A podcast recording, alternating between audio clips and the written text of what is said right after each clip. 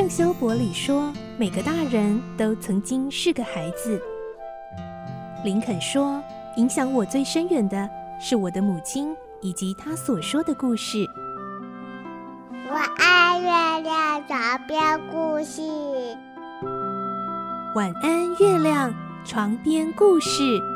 小青姐姐邀请每一位大孩子、小孩子一起听故事，不管多忙，也要和你一起听故事。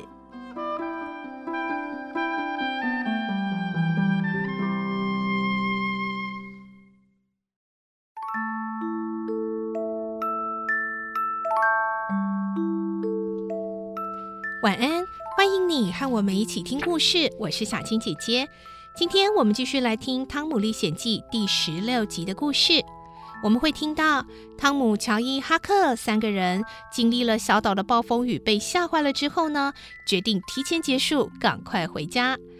他们要回到小镇去了，但是回去之后，汤姆不敢突然现身，悄悄地躲在家中角落，也因此听到原来他们逃家的这几天，大人们以为他们失踪了，甚至以为他们已经溺毙在河里了呢。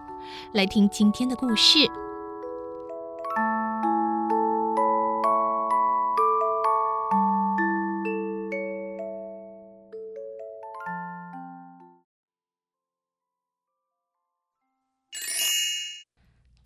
历险记》第十六集：轩然大波。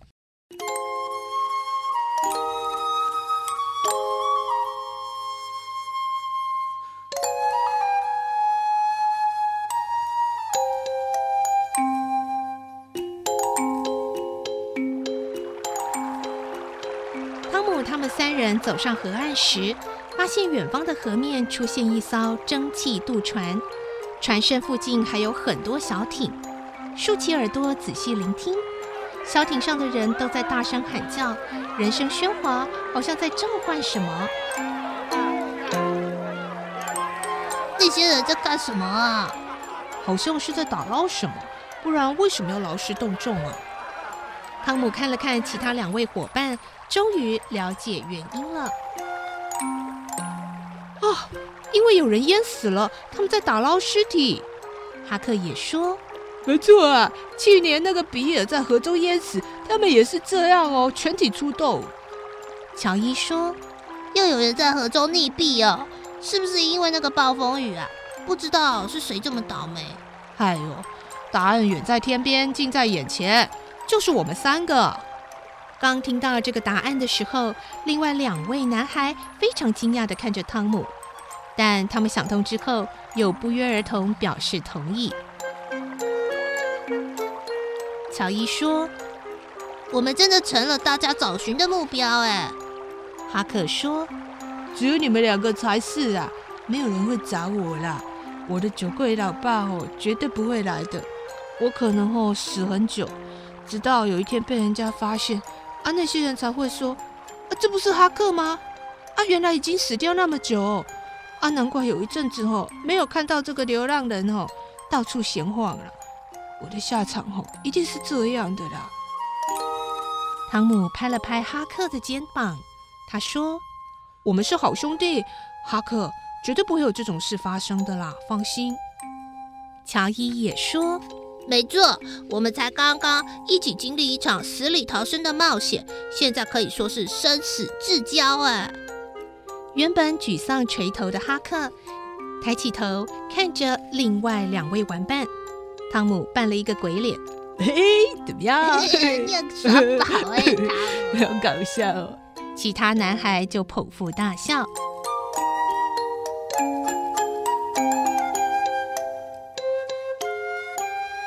他们慢慢的走回镇上，在靠近汤姆家的时候，汤姆要其他两位男孩先停下脚步。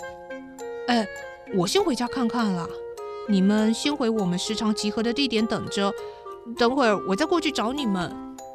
两位男孩点头同意，接着就分道扬镳。汤姆翻过围墙，溜进屋子里。他发觉屋子里没人，赶紧先跑进厨房，拿起餐桌上的干面包，开始大快朵颐。经历这场暴风雨，他饿坏了。桌上还有一锅汤可以喝，真是周到。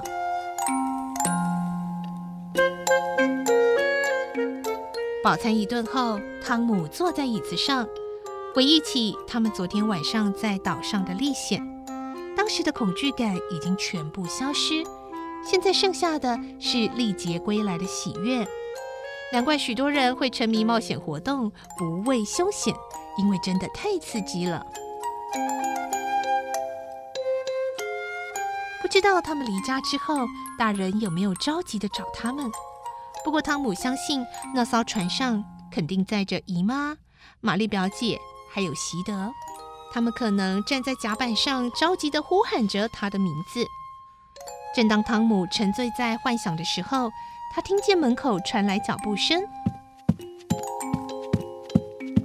姨妈他们回来了。汤姆应该要过去迎接他们，但是他又想到，如果姨妈发现他没死，那会是什么情形呢？姨妈一向最重视诚实，现在她没有死，算不算是欺骗呢？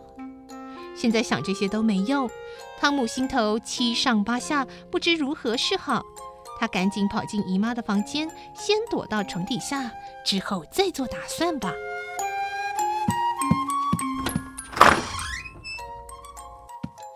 进门的姨妈正要走入房间，原先躲在床底下休息的猫，这时候突然窜出来，吓到了站在房间门口的姨妈。哎呀，三天两头就被这猫吓到啊！猫啊，还真是个神经质的动物，真令人受不了。猫可能是神经质的动物，不过汤姆这样躲在床底下，当然会吓到正在休息的猫啊。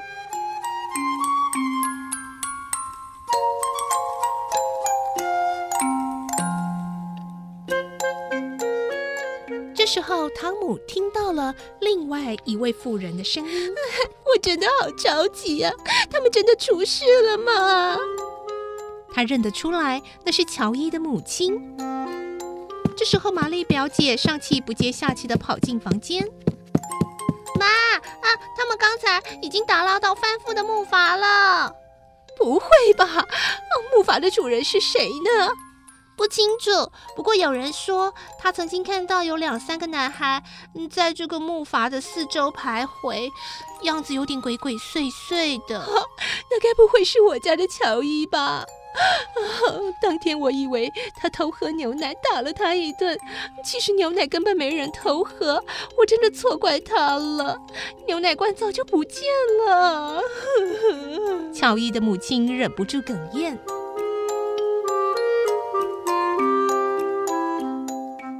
这儿，汤姆真的很想笑出来。乔伊的妈妈真是个糊涂鬼。牛奶罐是后来被乔伊又偷走的，跟他之前错怪乔伊偷喝牛奶是不同时间发生的事。他完全弄不清楚事情的先后顺序。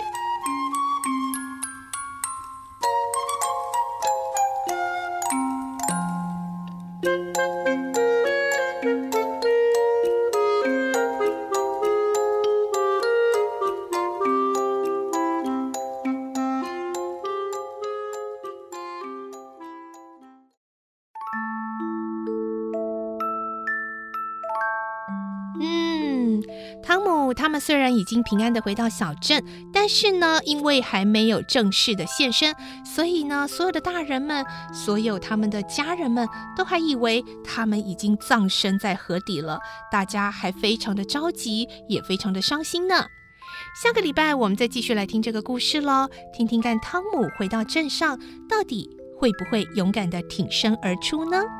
而明天星期五呢，我们要来进行好书推荐，要推荐给你两本很有趣、很好玩、可以撕、可以画、可以折的书哦，不要错过了。祝你有个好梦，晚安，拜拜。小朋友要睡觉了，晚安。